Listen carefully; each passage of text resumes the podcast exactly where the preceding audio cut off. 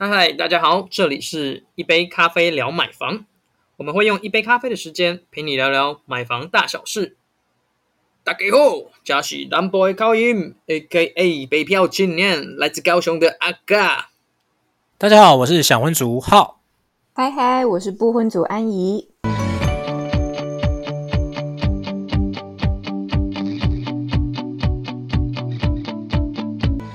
话说啊，最近租屋季也到了嘛，那伴随着租屋季的实况来临，通常也代表了进入到了梅雨季。那最近刚好也和朋友一起去看房嘛，就是之前也有聊到说，哎，我最近也是想要看一下有没有更好一点的一个租屋的标的，然后想说，哎哎，是不是可以换一下，换个房间去住嘛？然后后来就发现了，事实上蛮多的。租屋的物件啊，就陪我朋友这样看看看，陆续看到也发现蛮多都有做一些天花板上面的一些装饰，就是有额外去做啊，那个叫什么轻钢架。然后我就发现了有些屋子保持的蛮良好的，看起来都没什么问题，至少外观是这样啊。然后有的一进去房间你之后看到那个天花板真的是非常的精彩，就连窗帘角落也是。你你看到了什么东西？我想知道，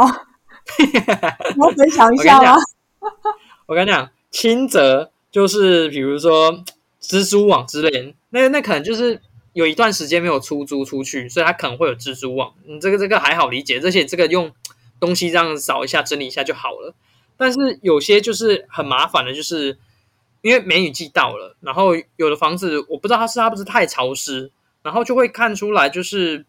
有些水的那个水渍，就是那个痕迹，然后它是从那个天花板的一些边边啊、角落缝、细缝那些这样子滴下来的。然后我就觉得这真的很母汤，而且通常我们会是这个时候我们会去看房子的时候，都是雨停的时候，然后也会约一些比较各个不同的时间呐，然后去看。然后当下有的时候淋湿了，就是临临时下那种很大雨的时候，然后这样看到时候，你进去房间的时候，你都可以看到。有的时候真的会有一点点的雨水，然后或是那种水，然后在那边滴，然后你就说：“哎哎，不好意思，房东太太，这个这个是在漏水吗？还是什么吗？”然后他可能都会给你一些很奇奇怪怪的理由，然后你就觉得这真的是很母汤。那我也好奇，浩哥之前前阵子，因为你有的时候你有在找房嘛，那你会特别去看这个奇特的地方吗？哦，会哦，我都会看哦，因为。我看到最后，我发现天花板是最快看出有没有漏水的问题，所以我一定会先看天花板。就可能我我女朋友可能她在看那个格局啊、采光什么的时候，可是我就是狂看天花板，然后都会直接跟她回应说：“哎，你看这边有渗漏水哦，是不是我们就不要看这一间了？”这样，可是后来也都是会被他被他阻止啊，因为他说你神经病，一直在那边看那个天花板到底有什么事这样子。对，不过我后来发现啊，其实。天花板啊，我会觉得对我来说很重要啦，因为我看到最后，我会觉得说，如果说这间房子啊，它天花板啊，它其实都已经封好了，那我在看的时候，我就觉得 看得三心两意，因为我会觉得之前我在租屋的时候啊，我我常常遇到就是像阿嘎的那个经验，就是可能我们在看一一个房子，然后房东太太就跟你说，哎，这个没有啦，这个就是可能刚好那个水喷到什么有的没，就是他有很多理由去搪塞你。那后来我们租了之后才发现，哎，其实它就真的是漏水。所以后来这就是可能也是造成我在看房子的时候就会很着重在看天花板。那后来我跟我女朋友在看房子的时候，我就会跟她讲这个观念，然后我就会比较着重在看一些没有装潢天花板的物件这样子。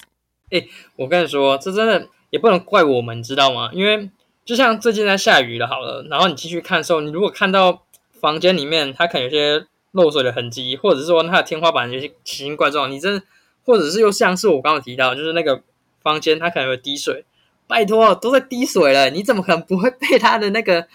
你的注意力一定会被它吸引到的？都已经在滴水，怎么可能不看？真是太夸张了！而且有的地方是真的，它是会发霉那个状态，真的有夸张的。嗯，真的哎，而且有些啊，可能搞不好它这天花板啊，或者是角落，它其实就是有那个水痕，或者是。缝隙有一些壁癌等等之类，然后他就做一个天花板，美美轮美奂的那个板子把它盖起来，就什么都看不到。就你住进去之后才发现说，哈，怎么这边还是渐渐水会渗漏下来？所以大家看房子的时候，还是我们之前那个装潢那一集有讲过，大家可以回去听一下，就还是尽量可以看到完整的样子，看到裸屋会比较好啦。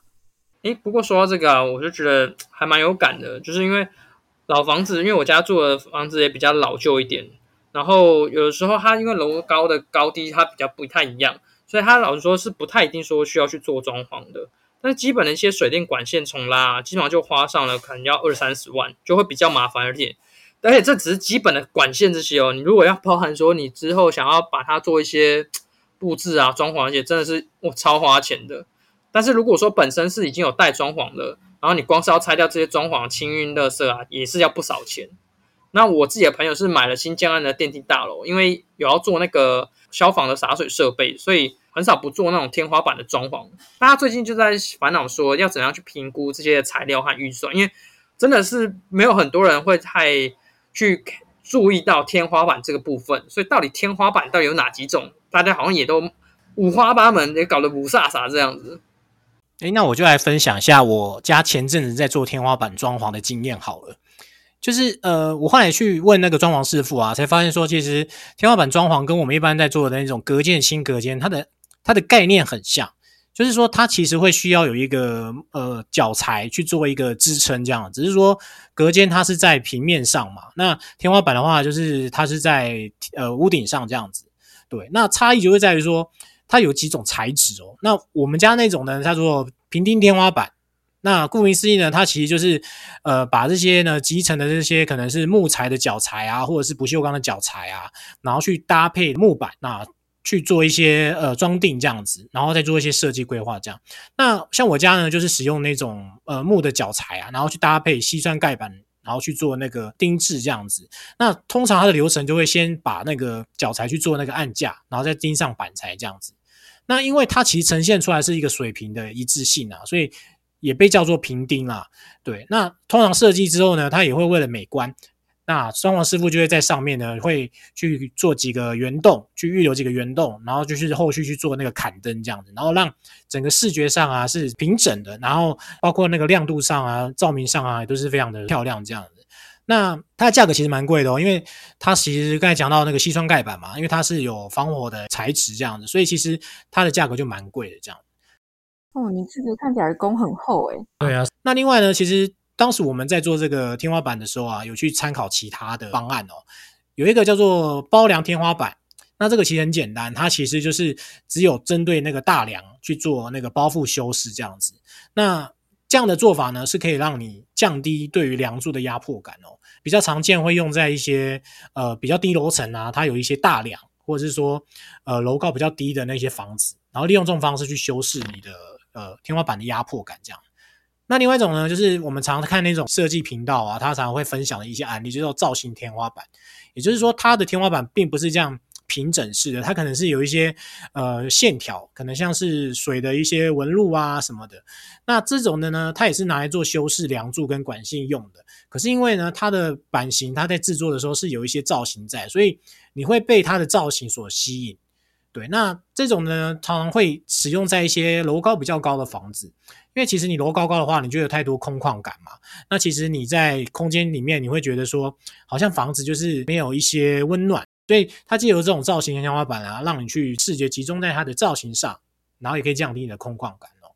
那最后一种呢，叫做裸露天花板，就是刚才呃提到的那种工业风啦，其实就是梁柱呢、管线呢都不做一些包材修饰啊。那原本其实我们家呢是考虑到要做工业风的，可是后来想想说，其实上面有好多管线哦，那还是做一个呃平钉的方式好了。对，那后来就没有选择做那个工业风的。那裸露天花板呢？其实很多人在做这样的设计，有一方面是它是适合比较楼高比较低的房子，那另外一方面是说呢，它可以省预算，因为刚才提到那个平顶天花板，它就要用到脚材嘛，然后还有包括防火的材质这样子。那裸露的话呢，你只要其实买简单的一些轨道灯，然后包括一些呃油漆去做一些颜色上的布置，其实就可以方便你的一个美观感受这样子。那你也不用担心说你楼高因为太低了，你要因为天花板又变得更压迫，所以其实它有这样的优点。不过最重要的其实就是，如果你裸露在外面呢，有些人他很吹毛求疵啊，他就会去把那个管线把它拉的整齐一点。那另外一些人是思考到说，其实它可以方便你日后做维修啦，就是你你直接如果管线破掉啊，要换更换电线啊、灯具什么的时候，你可以直接做更换，你不用再担心还要把天花板做破坏，然后才去做维修这件事。那大家觉得这几种材质跟方式有没有觉得哪一种比较好呢？哎，我可以补充一个那个裸露天花板。我自己觉得裸露天花板还有一个好处，就是像刚刚阿嘎有讲到，就你大概十一楼以上，其实它就有那个消防洒水头嘛。那如果你要把那个消防洒水头整个包覆住的话，你等于你天花会做得更低，就会更压迫一点。尤其是现在很多房子，其实它嗯挑高的部分没有做到那么高的话，你可能原本只有三三米二。然后又往下压，就变三米，会变两米八啊，两米八是有点太夸张了，太低了这样子。所以有一些它会有一有几种做法，要么就是他把那个消防洒水头截断，然后做的比较短一点，往上拉高，或者是他就直接做裸露。那像这种方便清理啦又省钱的方式，应该就是我会比较倾向于会做的方式这样子。不知道阿嘎觉得呢？我想我来分享一下我自身经验，这个以下言论只代表我自己的发言哈。对，就是因为我现在租的房子，然后它的那个天花板就是轻钢架，对，然后有的时候就是在夜深人静，就是你躺在床上睡不着的时候，有时候看着头头上的那个天花板，就是看着你上面那个天花板，你都会想说。不知道上面到底是怎样的世界，会不会有老鼠啊、蟑螂在那边跑动？然后真的一直很好奇，说里面到底是怎么样的情况。但是你又不想要去打开，有够有够像那种潘多拉的盒子。然后刚好前阵子啊，我就刚好看到一个很有感触的，就是我在某个知名的社群当中看到了一个人分享，一个学生分享了他的那个租屋经验。然后他就有提到说，他在文山区那边，他找了一个房子，然后他。入住两个礼拜，他就退掉了。原因是因为他租的那个房子跟我刚刚所提到的一样，就跟我现在租处一样，就是使用那种轻钢架。然后他就说，一开始的时候，他发现房间内很多小强的尸体，然后想说，可能是因为房子刚开始嘛，就是前有一段时间没有租了，所以他可能有这样的情况也是蛮正常的。时候可能他过一阵子就好了。过了几天之后，他发现这样的状况并没有减少，而且尸体还变大只了。我想到，他就想的越想越不对劲，你知道吗？然后我看到这里的时候，我大概内心就有一个底了，因为以前刚入住的时候，我也是有碰过，但我确实是后来慢慢改善，对。但是他的那个状况是完全没有的。后来他就去看了一下他的那个天花板，哇，真的是不看没事，一看真的是不得了。他说上面很多那个小强的尸体，然后就这样就算了哦，他还看到他的天花板有破洞。而且他想说，他想要跟房东反映就算了，然后看了房东好像也没有什么太积极的作为，然后他就看了一下那个洞，他觉得那个洞不是一般的工程可以处理起来，就是一定是需要，因为那个洞有点大啦。他说觉得不是任何的那种呃补土材质的东西可以补起来的，然后他就觉得很夸张，因为他有时候晚上的时候还会听到一些小动物的声音，他觉得他可能是老鼠，但他也没有那个胆子拿起来看。对，然后我听到这里的时候，我就想说，真的是，如果是我以后买房子的时候，我有钱，我我大概也不会想要做天花板啊。Oh my god，好恐怖哦，像惊悚片一样，有吗？对你好像在讲鬼故事。对啊，而且我跟你说，你真的在晚上的时候，尤其是你睡不着的时候，然后你对声音的那种敏感度就很高。如果这个时候你的天花板给你出什么声音，我跟你讲，这个八九不离十，大概就是老鼠了啦。我跟你讲，你一想到有老鼠的状况的时候，你还会想要睡觉吗？你还？你还住得下去？你还 待得下去吗？我就问，你为什么要这样威胁我们听众啊？不过我觉得天做天花板也是要看你的环境状况了，因为假设上面有老鼠的话，那可能也是提示你就要去做一些修补跟防范了，要不然呃老鼠也不可能平白无故的出现嘛。那就是势必你的环境整洁，就是要去做一些调整。这样，我觉得租屋租屋的话，蛮常遇到的。那我也另外来分享一下，呃，什么样的情况下做天花板是是可以考虑的哦。呃，像有些像是它是可能是呃铁皮的那种房子，因为我们常看到一些呃，譬如说顶楼加盖，那它其实是要做一些储藏室使用的话，那为了呃隔绝的那个热度啊，还有包括方便整理啊，其实它就是做天花板。那另外一个考量是说，有些人啊，他自己买房子住啊，他他后来会考虑到做天花板，是因为他希望啊，刚好跟阿姨的想法是不一样的。他希望是说，之后管线裸露之后啊，他可以有更好方便的去清理它。因为其实你你当它裸露的时候啊，你会担心说灰尘容易积在上面，然后又因为高度的关系，你不一定能擦拭到它，所以有些人就会决定说，呃，他也是做一个天花板把它封顶起来这样子。那一方面呢，可能就是方便去做一些整理跟呃美观。那另外呢，是可以把一些呃，包括像是我们引引调式的冷气啊，直接跟天花板做结合，然后让它的整个感受度跟美观度都是还不错的。不过当然前面有提到了，因为你做这样封顶天花板的话，它的费用是蛮贵的啦，因为。通常啊，你用细酸盖板去做个钉装的时候啊，它中间会留一些缝隙啦。那通常那些都会再请油漆师傅来做一些后续的加工。那像我自己的经验是，他们会在这个缝隙上去做一些 A B 胶的填补。那填补完之后呢，还要再把那个墙壁把它磨平。磨平完之后呢，才会接下来那个上色的部分这样。所以其实这样零零总总加起来可能要二十到三十万哦。那它也是要从每平这样连工带料去计算，所以其实对于有些人来说，它是一个不小的费用。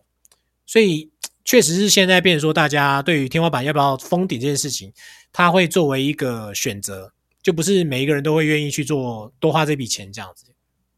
好，那我们就再分享一个，就是关于投资者的天花板装潢啊，因为其实刚才讲到是自住嘛，那投资者其实很多人是对天花板装潢是也是。蛮两极的啦，呃，一部分人会认为说，其实我已经买了这个房子呢，然后做了一些简单的家具的购买跟简单的装潢，然后再花天花板的话，其实是呃不太值钱的，所以他们会觉得不要做天花板。可是有些是因为他做了很多套房的一些格局的设计，所以呃管线多，所以他势必还是得做天花板去做一些收纳跟整理。呃，这个呢，我们还是建议说，其实要依照你的买房的需求。然后再去做一些衡量哦。不过我们还是建议说，如果你做不管是天花板装潢或者是隔间装潢，还是要建立在一个消防法规的一个呃规定上，就是必须要使用防火材质，然后电压、水压这些其实都要考虑进去，水管线也要做一些重拉这样子，这样才是一个比较理想租屋环境。对，那整整体来说，就是呃天花板装潢呢，还是要看个人的需求啦。那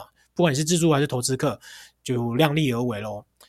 那今天的内容呢，是简单从比较大家少提到的天花板装潢来做一个衡量哦。那提供给大家参考。那买屋前呢，我们可以从天花板去看说这一间房子有没有漏水问题。那买屋后呢，我们也可以衡量说是不是要做一些管线上的修饰啊，或者是说呃美观上的调整啊，再去做天花板的装潢。那不管你是做哪个选择呢，希望这些呢都可以在买房的前后呢，你都可以一一并纳入考量，然后为你的预算去做一些衡量哦。那希望这一集呢你会喜欢。那如果有相关问题呢，也欢迎就是呃私讯我们粉丝团，我们都很乐意的为你解答哦。那谢谢大家收听啦，好，下次再见，拜拜，拜拜。